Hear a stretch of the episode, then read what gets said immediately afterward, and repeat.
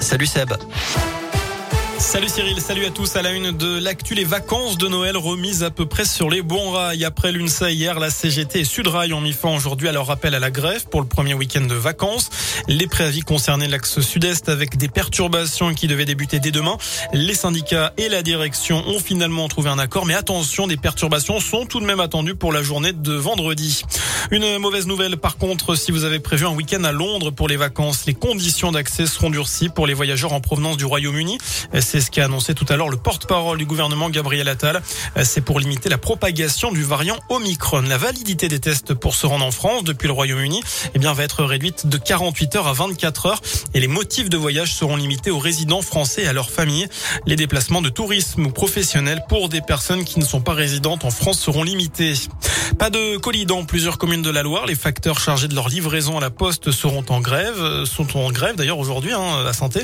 La CGT dénonce des surcharges de travail un manque de reconnaissance.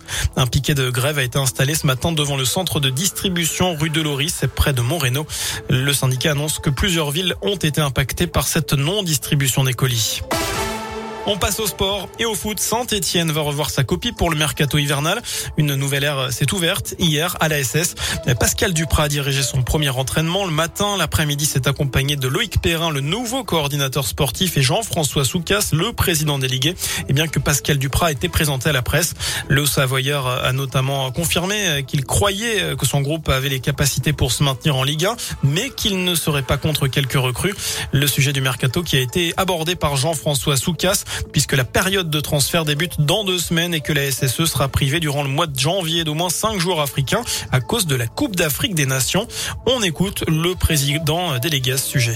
Bien évidemment que nous avions déjà anticipé cette problématique de la canne et du mercato en général. Ce qui est certain, c'est qu'on partage déjà un constat, c'est qu'il faudra que la SS soit sûrement plus active et plus ambitieuse qu'initialement prévu, eu égard à notre dernier match et au doute que ces derniers matchs ont pu susciter. S'agissant des moyens, on a considéré qu'ils devaient être significativement augmentés. Les actionnaires ont convenu et sont parfaitement alignés sur cette nécessité. Il y aura des opportunités à saisir. Nous souhaitons bien évidemment les, mener à bien.